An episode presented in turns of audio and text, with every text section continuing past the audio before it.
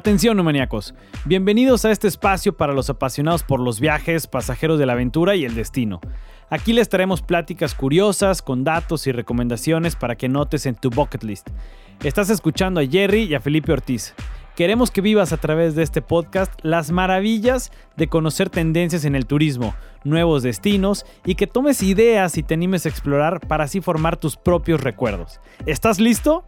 Comenzamos.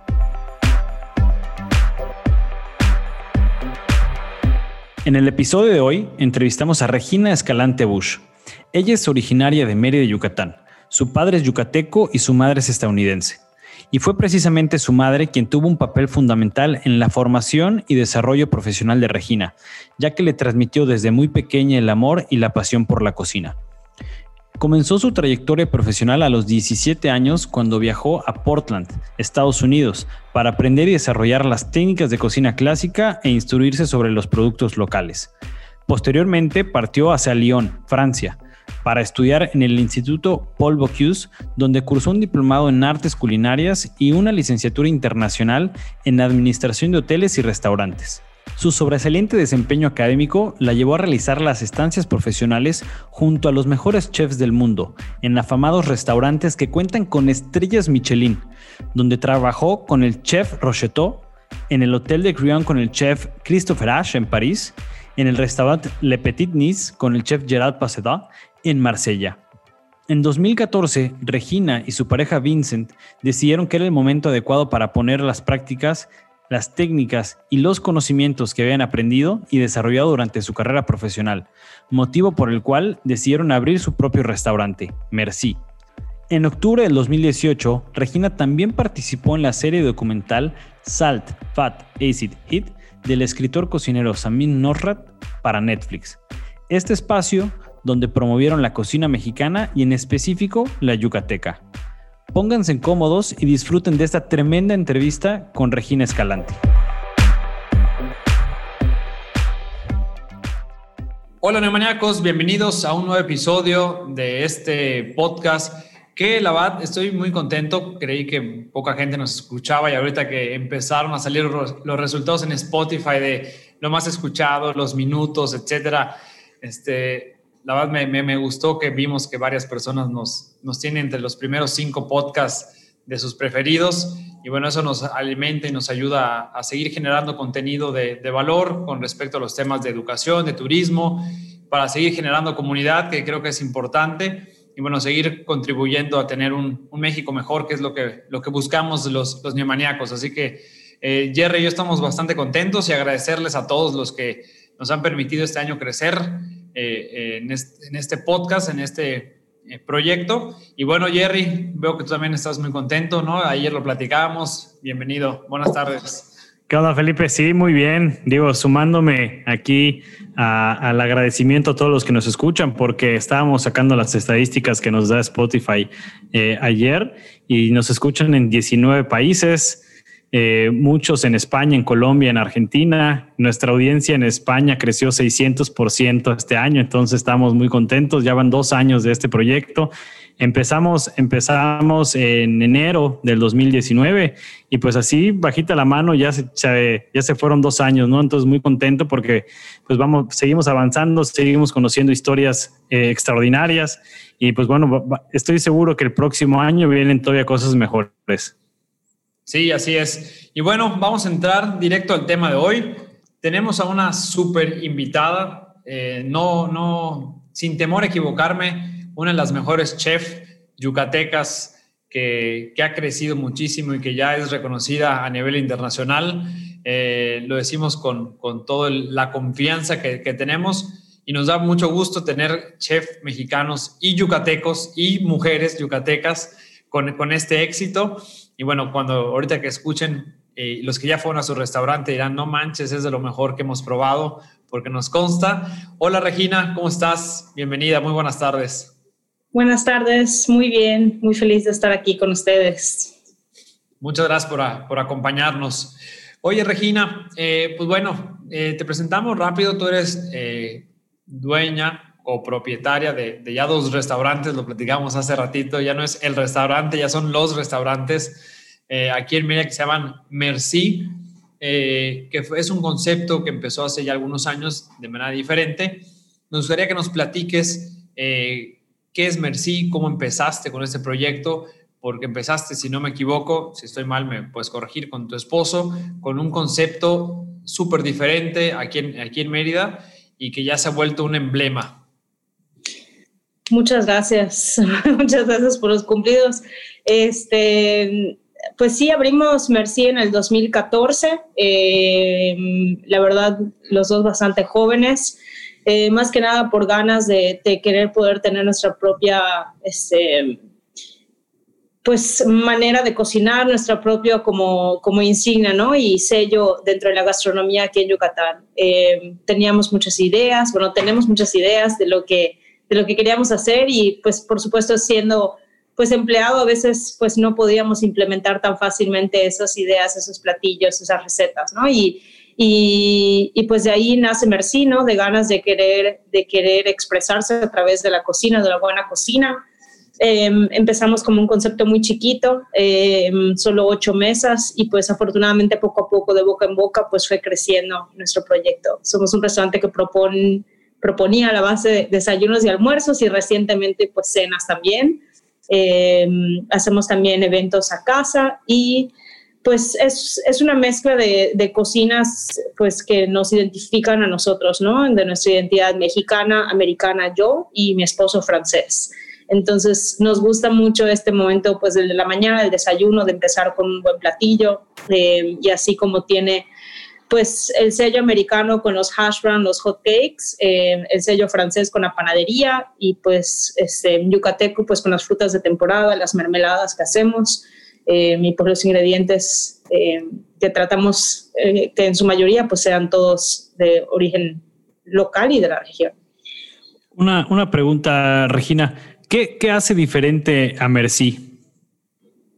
Creo que su gente, creo que su gente y la, y la autenticidad de lo que hace. O sea, como digo, creo que de verdad Merci es una radiografía de quienes somos, este, tanto mi esposo como yo, y, y, y, de lo que hemos formado, ¿no? Esta aventura que él emprendió a venir a vivir a Mérida, pero, pero pues yo igual, ¿no? El ver a mi mamá como pues desde muy joven se vino a vivir igual aquí, y pues las raíces yucatecas que tengo aquí, ¿no? Entonces, para mí Merci es, es literal una radiografía de nosotros. Sin embargo, la gente que, que, hace vivir Merci, el equipo extraordinario que tenemos de trabajo, es lo que hace igual la diferencia, ¿no? Porque una cosa es tener una receta de un platillo o, o, el mousse de chocolate, ¿no? Que hacía la abuelita de Banzán. Este, y otra cosa es cómo se sirve y cómo, cómo, como se ofrece, ¿no? Y creo que eso ha sido este, sumamente importante en, que el proyecto pues viva y siga muy vivo después de siete años. Oye, Regina, estaba leyendo en, en tu biografía que estuve investigando ahí, que tú estudiaste fuera, no estudiaste aquí en, en Mérida, estudiaste fuera.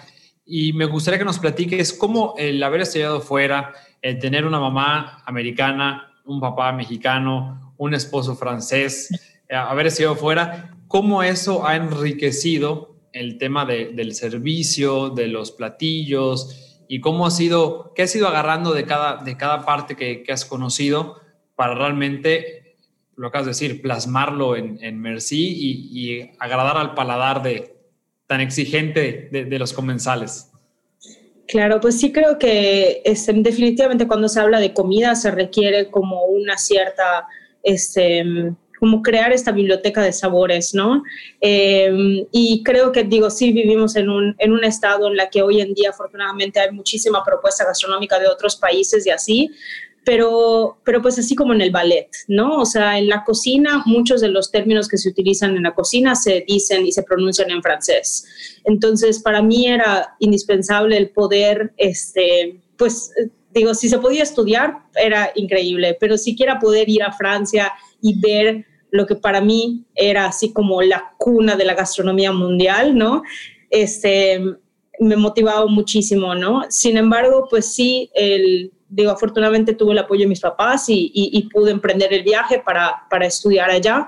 Este, pero pues después, conforme fueron pasó, pasando el tiempo de, de haber vivido ahí, de, de, pues de poner todo en retrospectiva de cómo mi mamá pues cocinaba en casa, mis abuelas, la americana y la mexicana, creo que de verdad el, regresar a Mérida fue así como un despertar también de, de, estudiar y de, de, aprender lo que se hace en la gastronomía en nuestro estado y de los ingredientes que nosotros tenemos. Entonces, en ningún plan era como, o sea, traer cosas de Francia y hacerlo aquí en Francia, sino que era simplemente crear nuestro propio estilo. Y creo que eso es, es o sea, lo que, lo que hace y compone el menú de Merci hoy. O sea, creo que la, la, diversidad que se adquiere, el poder viajar, hay gente que viaja a través de libros, hay gente que viaja, o sea, solo yendo a comer en un restaurante que tiene un nombre que se pronuncia con un nombre exótico, sienten que ya están de viaje, hay gente que viaja yendo a Costco y viendo las etiquetas de importación. O sea, todas esas cosas pues se van creando como esta biblioteca de recuerdos y de nostalgia y eso es lo que inspira a un cocinero a, a, hacer, ¿no? A, crear y, y, creo que eso es lo que hace hoy Merci. Sí sé, digo, creo que quizás para algunos como que Merci pues cuando decimos vamos a un restaurante, decimos pues vamos al francés, vamos al italiano, vamos al chino y después así como que, o vamos a Merci, pero ¿qué es? ¿Es francés? ¿Es mexicano? como que Merci queremos que sea un restaurante en el que la gente la pase bien y coma rico y que no tenga necesariamente que tener una etiqueta de lo que es o no es, sino que simplemente pasarla bien y comer bien. me gustó mucho lo que comentas de cada quien viaja de manera diferente, hablando de, turismo, ¿no? O sea, como, pues sí, a veces nada más, oye, voy a ir a tal restaurante para sentirme... Eh, sí. Pues, o, o cuando yo comí en tal lugar, pues me recuerda, ¿no? o cuando estoy leyendo eh, me transporto a, otra, a otra parte. y creo que la gastronomía nos, nos lleva a eso, a viajar también, a recordar lo que hemos, digo, lo vemos aquí en Yucatán, hay gente que solo viene a Yucatán a degustar la, la comida tan amplia y tan, tan rica que es. Entonces me, me gustó ese concepto de, de viajar a través de las etiquetas o de los libros o de unos buenos platillos. Jer, creo que querías comentar algo. Sí, sí, yo, yo, quería resaltar también la importancia de los ingredientes, de los productos que utilizan. Mencionabas que utilizan prácticamente puros productos orgánicos y que ese también parte de la esencia de Merci, ¿no? ¿De dónde nace esa, esa voluntad o esa iniciativa de apoyar a lo local, de apoyar lo orgánico y que pues eso sea también parte de la insignia y la bandera que lleva Merci?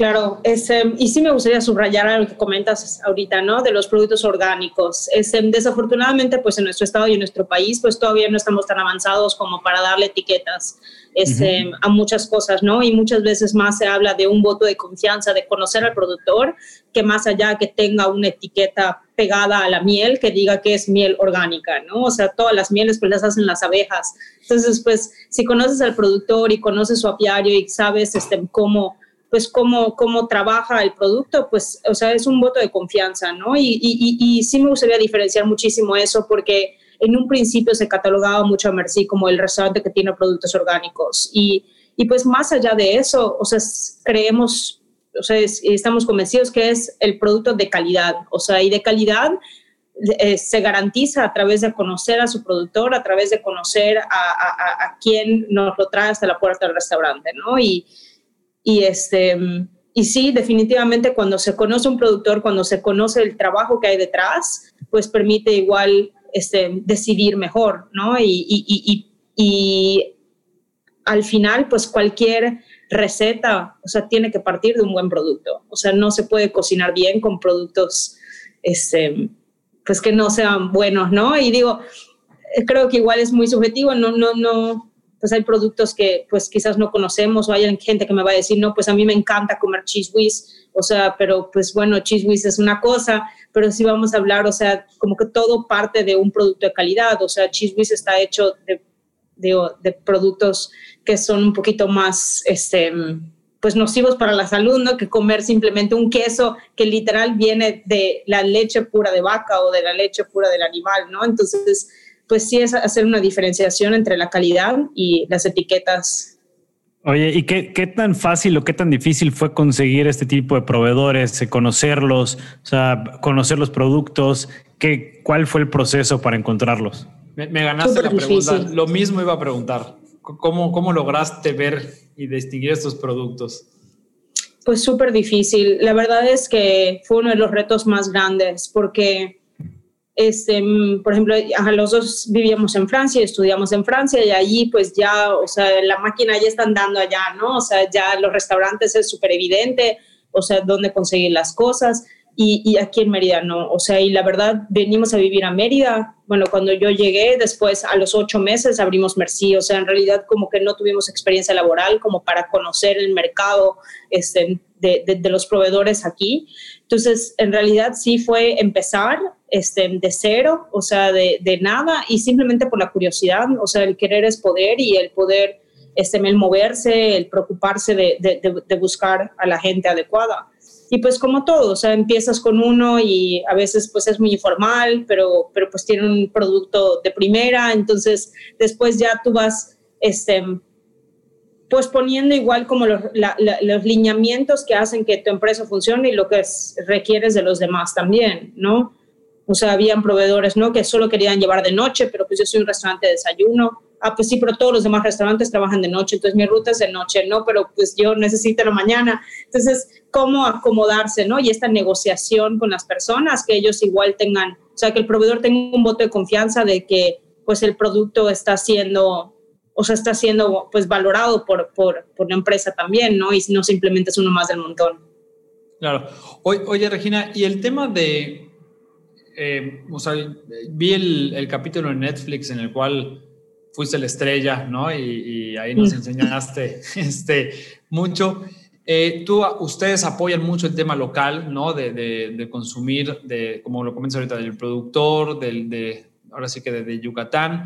Eh, ¿Qué productos tenemos aquí que dices, oye, qué buena calidad, ¿no? Que a veces eh, no conocemos nosotros y que vamos y compramos en otras tiendas o, o vamos a creemos que lo de importación es lo mejor, no es que sea malo, pero también no valoramos mucho el tema, el tema local, ¿no? A veces pasa el tipo de que creo más en lo que viene de fuera que en lo que está acá. Entonces, eh, ¿qué nos puedes platicar de, los productos yucatecos que ustedes utilizan? ¿Cuáles recomiendas? Eh, o sea, algo tan general te puedo decir como la sal. O sea, por Dios, ¿quién no cocina con sal? ¿Y cuánta gente no compra sal que sea, o sea, en el súper, ¿no? Y tenemos, o sea, los puertos salineros más grandes del país, casi aquí, o sea, uno de los más grandes aquí eh, en nuestras costas, ¿no? Entonces, sí, definitivamente la sal, este, el cerdo, o sea, el cerdo, tanto como el pollo, o sea, son parte de la, de la, de la dieta básica, ¿no? Este, y el cerdo es lo mismo, o sea, tenemos el cerdo endémico de Yucatán, el cerdo pelón, eh, que tiene una carne que es divina, espectacular, súper suave, con muchísimo sabor. Em, definitivamente, y, o sea, sí me impresiona mucha gente. O sea, por ejemplo, en el restaurante, digo, ahorita no lo tenemos en el menú, pero teníamos el cerdo pelón que lo hacíamos con camote, no sé qué, ¿no? Y la gente así como que, ¿y a mí qué me importa que le pelaron la cabeza al cerdo? Y yo, no, señora, ese es el nombre del, o sea, del cerdo, tipo, de, de, del cerdo de Yucatán, o sea, no, no es que está pelón, pelón, o sea, digo, sí no tiene pelo, pero pues así es su nombre, entonces para poder valorarlo, pues ponemos el nombre tal cual completo, ¿no? En el menú.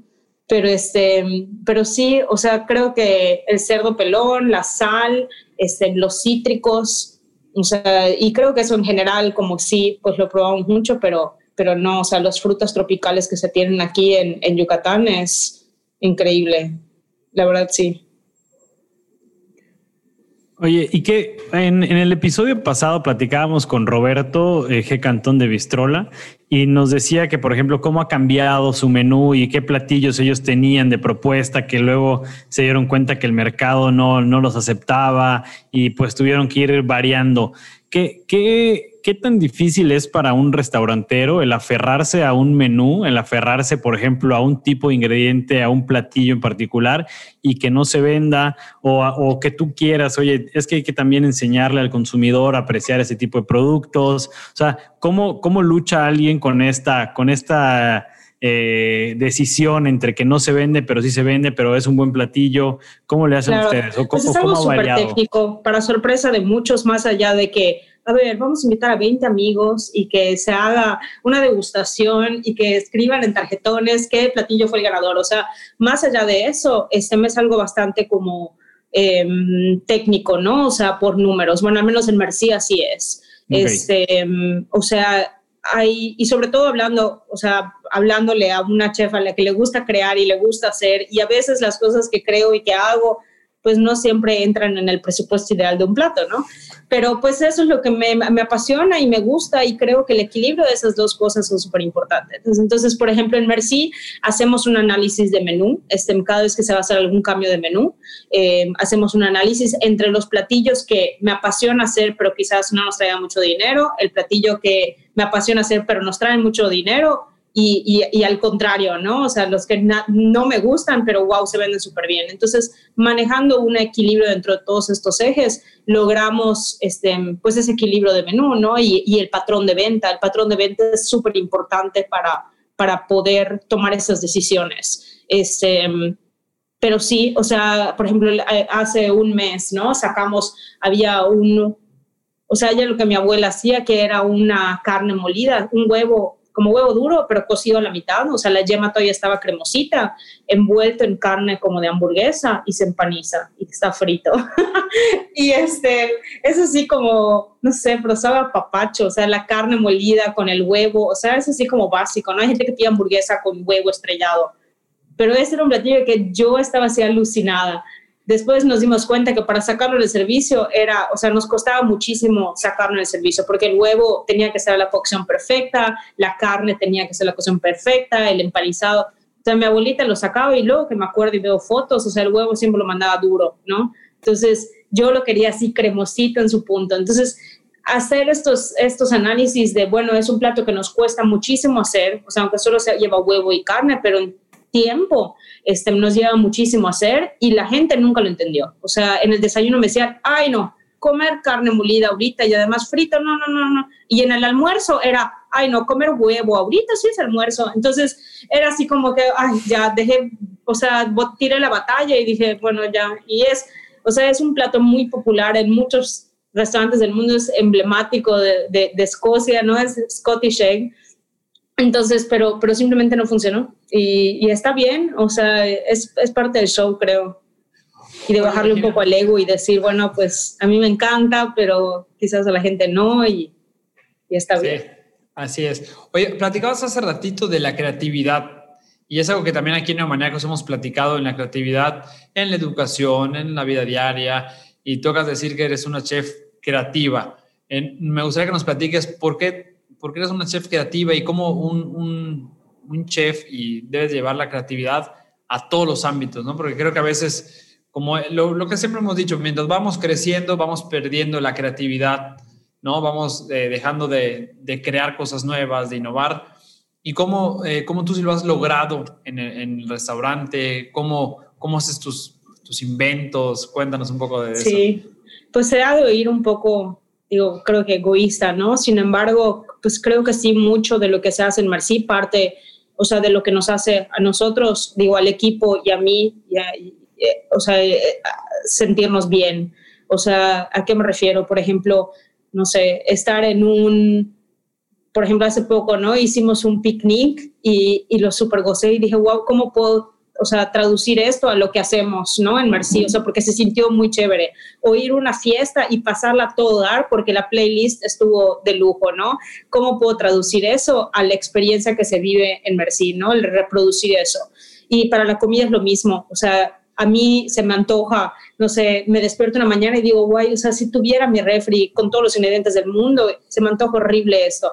Y como que a través de lo que platicabas un rato, o sea, esa biblioteca de recuerdos y de, y de sabores, como que vas embonando estas y, haciendo estas asociaciones para, para, para tener el resultado final, que es, o sea, sentirse bien, ¿no? Y creo que, que, bueno, al menos en Merci, para nosotros eso es clave para la creación de las cosas. O sea, no creamos jamás creamos basado en lo que hace el vecino, no creamos basado en lo que criticó el cliente de la mesa uno. O sea, si hay un patrón de crítica obviamente constante, pues sí hacemos ajustes, afortunadamente, pero, pero sí es, o sea, es muy importante creo que en el momento de la creación es ser fiel a uno mismo y estar muy seguro de por qué, por qué se hacen las cosas, o sea, y ser fiel a, los valores de uno mismo y, y, a lo que, a la identidad de uno. Y, y sobre todo, por ser nuestro caso, ¿no? Que tenemos ya un equipo con el que pues todos hablamos el mismo idioma, pues que el equipo igual se siente identificado en eso, en esa creación, porque al final ellos son los que la, la realizan todos los días. Oye, ¿y cómo? Ah, espérame, es que tengo algo como una pregunta relacionada, sí. Este, eh, eso te quería preguntar, cuando creas y le metes ingredientes diferentes y así, pero a mí me pasaba antes que, que veía un ingrediente como que chispas lo leía y, ay, ¿será que me guste? ¿No? Como que, ¿qué tips nos darías a los que a veces no conocemos muchos ingredientes o nos da miedo probar algo diferente? Eh, y tú como chef, de decir, atrévanse, o sea, atrévete a comer y atrévete a confiar en, las creaciones que hacemos como, como chef, porque no, luego te ponen hoja de bugambilia, ¿no? Y decías, chispas, o sea, ¿se comerán? No, o sea, ¿qué, qué hago? Entonces, ¿qué, qué recomendaciones nos, nos das en ese sentido, ahorita hablando de creaciones? Pues la verdad, o sea, sí, definitivamente te puedo decir, aventúrate y prueba cosas, o sea, sí, desafortunadamente sí creo que hay gente que hace mezcolanzas simplemente porque, ay, que soy exótico, ¿no? O sea, yo no soy muy, muy partidaria ni en mi menú de poner ese tipo de cosas. Entonces, pues hasta veces a mí sí me cuesta mucho trabajo de que, guay, o sea, hocico de no sé qué y lo tuve que comer en salsa de mandarina. O sea, digo, guay, o sea, nada que ver, ¿no? Este, pero pues sí, o sea, todo empieza por el probar, o sea, desde que estamos chicos nuestra mamá decide si vamos a empezar con papilla o con, con la fruta entera, ¿no? Si vamos a empezar con frutas o con verduras, o sea, todo es una cuestión de decisión. Y, quien quiere de verdad como, como probar y, enriquecer esta, este repertorio de, de, recuerdos y de sabores, creo que es importante el, el, el, probar, ¿no? Y después decidir, o sea, mi mamá siempre decía, pruébalo, si no te gusta, no te lo tienes que comer, pero al menos lo tienes que probar. Y pues si, si nos regimos bajo esta regla, creo que, que, que al menos sí ampliaríamos un 30% de lo que comemos en el día a día, ¿no? Pero el miedo a, a, experimentar creo que limita muchas veces. Este, pero siquiera, por ejemplo, este, si te gusta, no sé, el camote, ah, no, pero solo me gusta en puré, solo me gusta en puré, o sea, el aventurarse a probar el camote en diferentes texturas, en diferentes preparaciones. Sí, yo, quiero agregar acá también eh, al comentario que hace Regina sobre el ser fiel eh, a tu identidad, sobre el atreverte, o sea, a, tener tus valores muy bien definidos y atreverte, creo que eso es muy importante para ser creativo. Y bien, lo platicábamos también con Alex Villegas en el episodio que hablaba sobre creatividad que también hay que perder el miedo, hay que perder el miedo a equivocarnos. O sea, y si nos equivocamos, pues también es parte del aprendizaje. No lo veamos como algo, como algo malo, sino no manches, ya, o sea, me equivoqué, ni modos, me levanto, hago otro platillo y a lo mejor este no se vendió como yo pensaba que se iba a vender, pero eso no va, no va a afectar mi creatividad y no va a afectar mi, mi, mi atrevimiento, ¿no? Mis ganas de hacer algo diferente. Creo, que, creo que eso es súper, súper importante. Y algo que ayuda muchísimo en la creatividad es lo que decías al principio, Regina, el tema de viajar no, no, tiene que ser a otro país, no tiene que ser a otro continente, puede ser hasta en tu misma ciudad, lo que comentabas, viajar yendo a Costco y leyendo etiquetas, o viajar a una librería y leyendo, o viajar yendo a lugares distintos aquí mismos, no ir siempre al mismo lugar o no tomar siempre la misma ruta. Eso te, te ayuda también a ti a ser creativo, ¿no? Entonces, eh, como, como un comentario que a mí en lo personal me ayuda, me ayuda a ser, a ser creativo es eh, cuestionarme las cosas, saber, ver si realmente es, la forma de hacerlo, cuestionármelo siempre. A lo mejor no tengo que cambiarlo, a lo mejor sí esta es la forma de hacerlo, pero bueno, ya con solo el hecho de cuestionármelo y pensar en que se podría hacer de alguna otra manera, ya me ayuda a pensar disruptivamente, ¿no? Entonces creo que eso es súper importante y qué bueno que llegamos también a este punto. Y por ejemplo, o sea, no te voy a mentir, muchas, a veces algunas de las recetas que han salido en Merci, no muchas, pero algunas sí ha sido así como, no sé, o sea, hicimos este pan y para nada salió como lo habíamos esperado, no sé, este, debió haber salido inflado y salió aplastado. Bueno, ¿qué podemos hacer con eso? Y como que sí soy, o sea, sí a veces mi creatividad funciona muy así de, o sea, en busca de la solución, como que a veces el producto B resulta siendo mil veces mejor que el producto A, ¿no? Y, y eso está padrísimo porque además junto con el equipo se hace esta dinámica de, de, de, lluvia de ideas, de, de, verdad de enriquecer, ¿no? Y, y, definitivamente muchos piensan mejor que solo, o sea, que uno solo. Sí, creo que el trabajo en equipo en todos los ámbitos siempre, siempre va a ayudar a, a entregar un mejor resultado, ¿no? A hacer un mejor. Vi que hace como un mes creo que publicaste de eh, lo bien que habían estado trabajando y que dices, ya no estamos, o sea, ya, ya nos damos abasto, ¿no? De que tenían un montón de cajitas, porque pues, el equipo ha trabajado bien, los ingredientes, los chefs, el servicio, que al final de cuentas eso es lo que se busca eh, eh, en un restaurante, la experiencia del comensal, ya sea vaya a tu restaurante o lo come en su casa, más ahorita en esas, en esas épocas que es todo a domicilio o lo tengo que llevar a comer a mi casa, no creo que eso habla, habla muy bien. Claro. Perdón. No, no, sí. No, eh, digo, ya sobre la comida, entonces también estamos pensando en, comida. este, de Merci, ¿cuáles son los platillos que a ti dices, no manches, esto yo lo puedo desayunar todos los días? Obviamente, yo igual tengo mis, mis preferidos, pero de ti o, los que tienen los clientes, eh, ¿cuál es lo que más les piden a ustedes? Em, lo que más piden es el sándwich Bercy, que viene como, o sea, no típico, ¿no? Pero el, el, el sándwich así súper despertador de desayuno, que tiene huevo, tocino, aguacate, queso y en pan brioche. Entonces, ese para mí igual es así una... Sí, no te voy a negar que hay dos cosas, o sea, las galletas y los cuernitos o sea, es esta obsesión desde hace siete años, desde que empezamos, que teníamos estos dos productos. Este, ha sido una obsesión el de verdad perfeccionarlos, el hacerlos bien, el hacerlos mejor. Entonces, o sea, comerlo es así como un, ay, las cosas están bien, ¿no? así como, sí, lo hemos mejorado muchísimo. Y este, entonces es así como, o sea, siento que es, o sea, ajá, como una medalla de crecimiento el cuernito. Y la gente, o sea, quizás nadie lo vio que cambiara y que lo hiciera. Hemos cambiado y ajustado la receta y la técnica y el método de trabajar casi todos los días. Hay días que hay frío, hay días que hay calor, entonces siempre tenemos que estar ajustando la receta del pan. Pero, este, pero sí, o sea, eso es algo que se sale del horno y es así como que o sea, me da muchísimo orgullo lo, lo, lo, lo, que hacemos y lo que hace el equipo con este producto y, y, comerlo de verdad para mí es así muchísima satisfacción. O sea, y es un producto que de verdad me, o sea, te digo, me da muchísimo, mucho orgullo y comerlo, estoy, o sea, de todos los productos de nuestro menú estoy muy convencida del sabor, de la calidad, de todo, pero, pero el cuernito ha sido un viaje. O sea, los otros platos los hemos creado y ha sido como que, ah, Deli, está bien, se pone Bueno. Eh, sí. Ahí estamos. Está. Eh, este, Entonces, exacto, se, se hacen, se, se ponen y, y, listo, ya están en el menú. Y, y, el cuernito, o sea, es algo que sí hemos tenido que trabajar y que cambiar y, y capacitar y, y ha sido para, para mí, algo que me encanta es el, la, el café en la prensa francesa. A mí me, me fascina. Me fascina. Tan fácil que se ve el cuernito, este, nada más así como que dijeras, ay, es muy sencillo, ya, ya que escuchas que la receta, el calor, el frío, que todo es un proceso. ahora cuando lo coma voy a... Nos tarda dos días hacer los cuernitos. O sea, literal sí nos tarda dos días hacerlos y, y, y, y, pues es eso, o sea, la magia que hay detrás. O sea, y digo, sé que muchos restaurantes, muchos lugares, ¿no?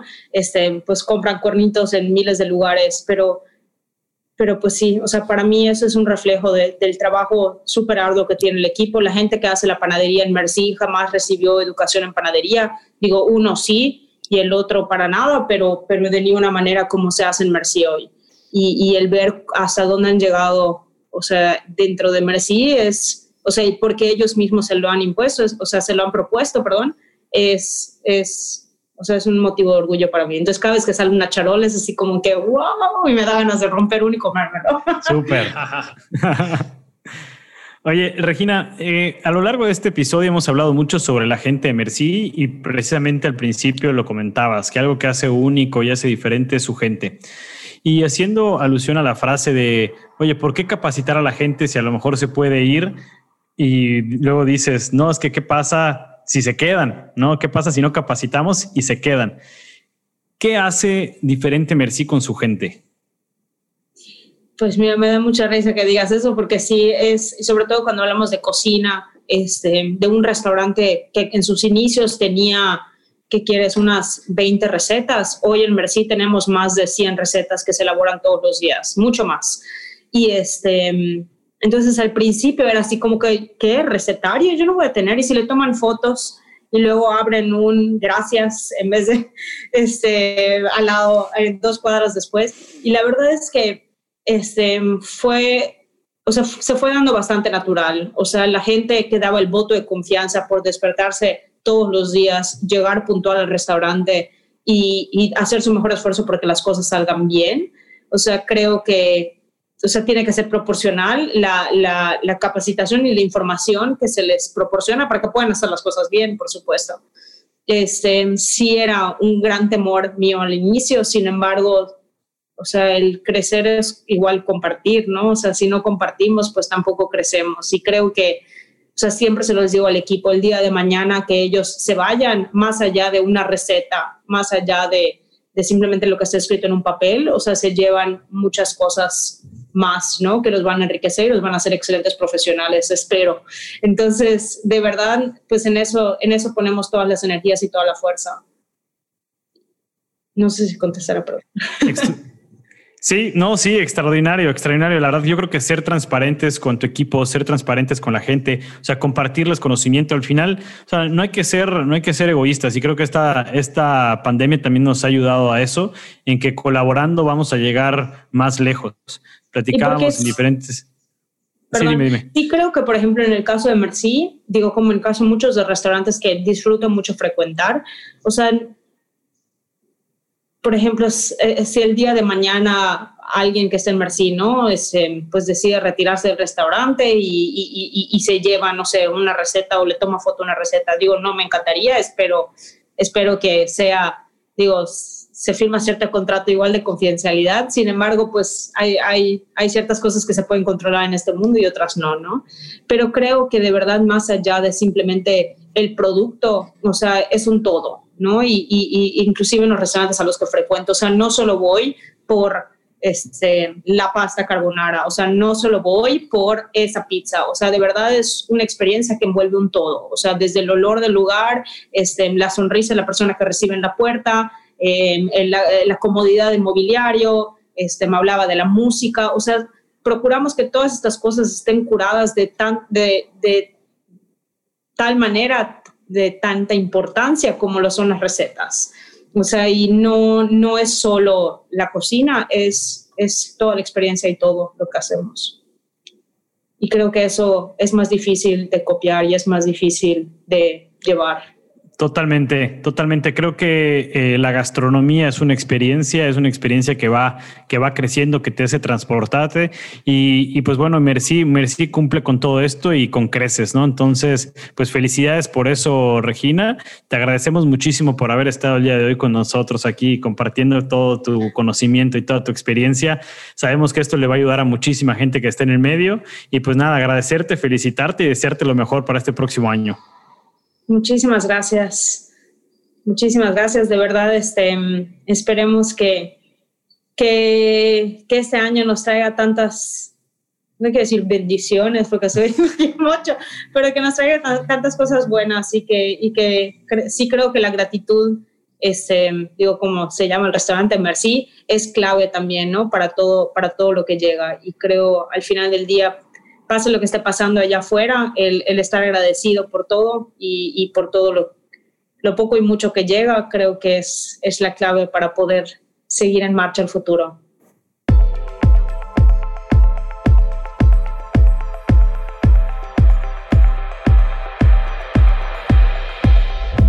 A ti que invertiste tu tiempo en escucharnos, muchas gracias. No te olvides de seguirnos en nuestras redes sociales y compartir los episodios. Hasta la próxima. Música, edición por Casona Indie Music Studio.